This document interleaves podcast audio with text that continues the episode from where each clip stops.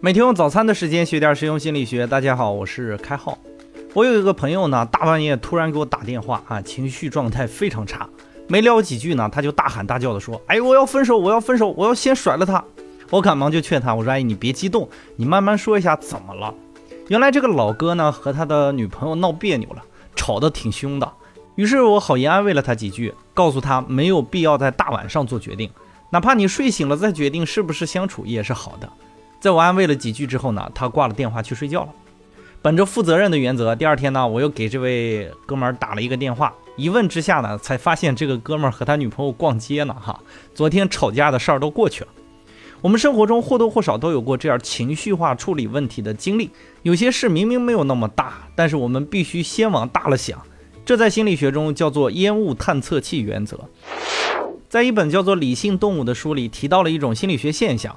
我们为了避免潜在付出的代价，比如说被人甩，而衍生出来的宁愿过度反应，比如说我得先下手甩了对方，也不愿意平平淡淡的先接受事实再思考对策。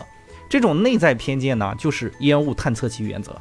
想要理解这个概念很简单，我们来设想一个场景：假设你家里有个烟雾探测器，这个烟雾探测器呢非常的灵敏，你在家里一点上烟，它就响起来了。那你会把烟雾探测器这个玩意儿彻底关掉吗？你多半不会，而是会选择出去抽烟。不关掉烟雾探测器可不是懒，而是我们多走几步就可以解决的问题，没有必要背上家里火灾的代价去抽那一根烟。也就是说，漏报的代价比错报的代价大太多了，完全没有必要冒这个险。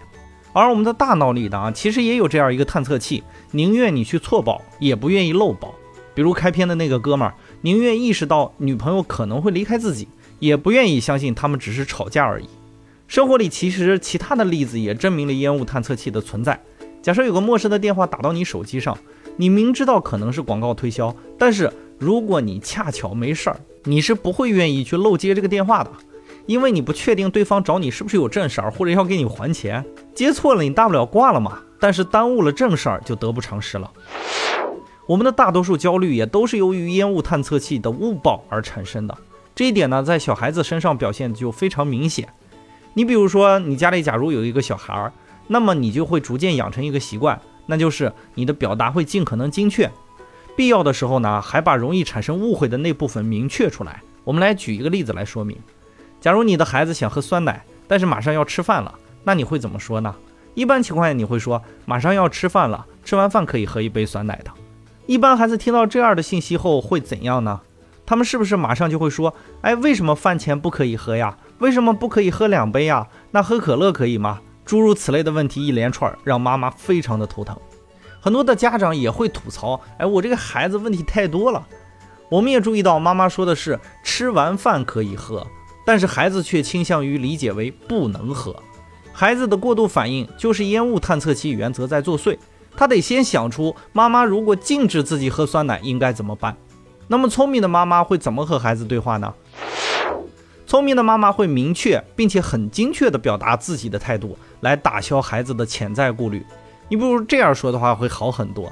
妈妈不是让宝宝不喝酸奶哦，而是我们马上要开始吃饭了，好好吃饭喝酸奶才更香呢。这时候呢，孩子的探测器就会被妈妈绕过去，从而不会因为过度反应而发生冲突，也不会给你上演蓝猫淘气三千问。由此我们可以得出一条实用的法则：在和焦虑的人对话的时候。要先明确你和对方都不想达成的结果，以关闭掉对方的烟雾探测器。就像那个妈妈，先打消掉孩子紧张的念头，然后准确的告诉对方该怎么做，以及这样做的好处。就像那个妈妈说的，饭后可以喝酸奶，因为饭后喝酸奶更香啊。这样做呢，就能很轻松的和对方说话了。最后呢，还是要分享一个心理学秘密：很多人都惧怕自己的老板，主要的因素就是老板有自己职业生涯的生杀大权。于是呢，每当老板提出问题的时候，或者说需要和老板对话的时候，由于烟雾探测器呢，员工会本能的过分解读老板的用意，以为老板在质疑自己，甚至准备应对老板的刁难。有趣的事情就发生了，员工越是害怕老板，于是越会躲避老板，拒绝和老板说话，沉默不语。所以那些会和老板说话的员工呢，更加容易被老板喜欢。那些看起来拍马屁上位的人，我们千万不能瞧不起对方啊，因为他们比任何一个普通的员工都优秀啊。他克服了自己的本能恐惧，才有了成就，并不是出卖了自己的尊严啊。好了，感谢大家宝贵的时间，欢迎持续订阅和关注本专辑，我们下期再见。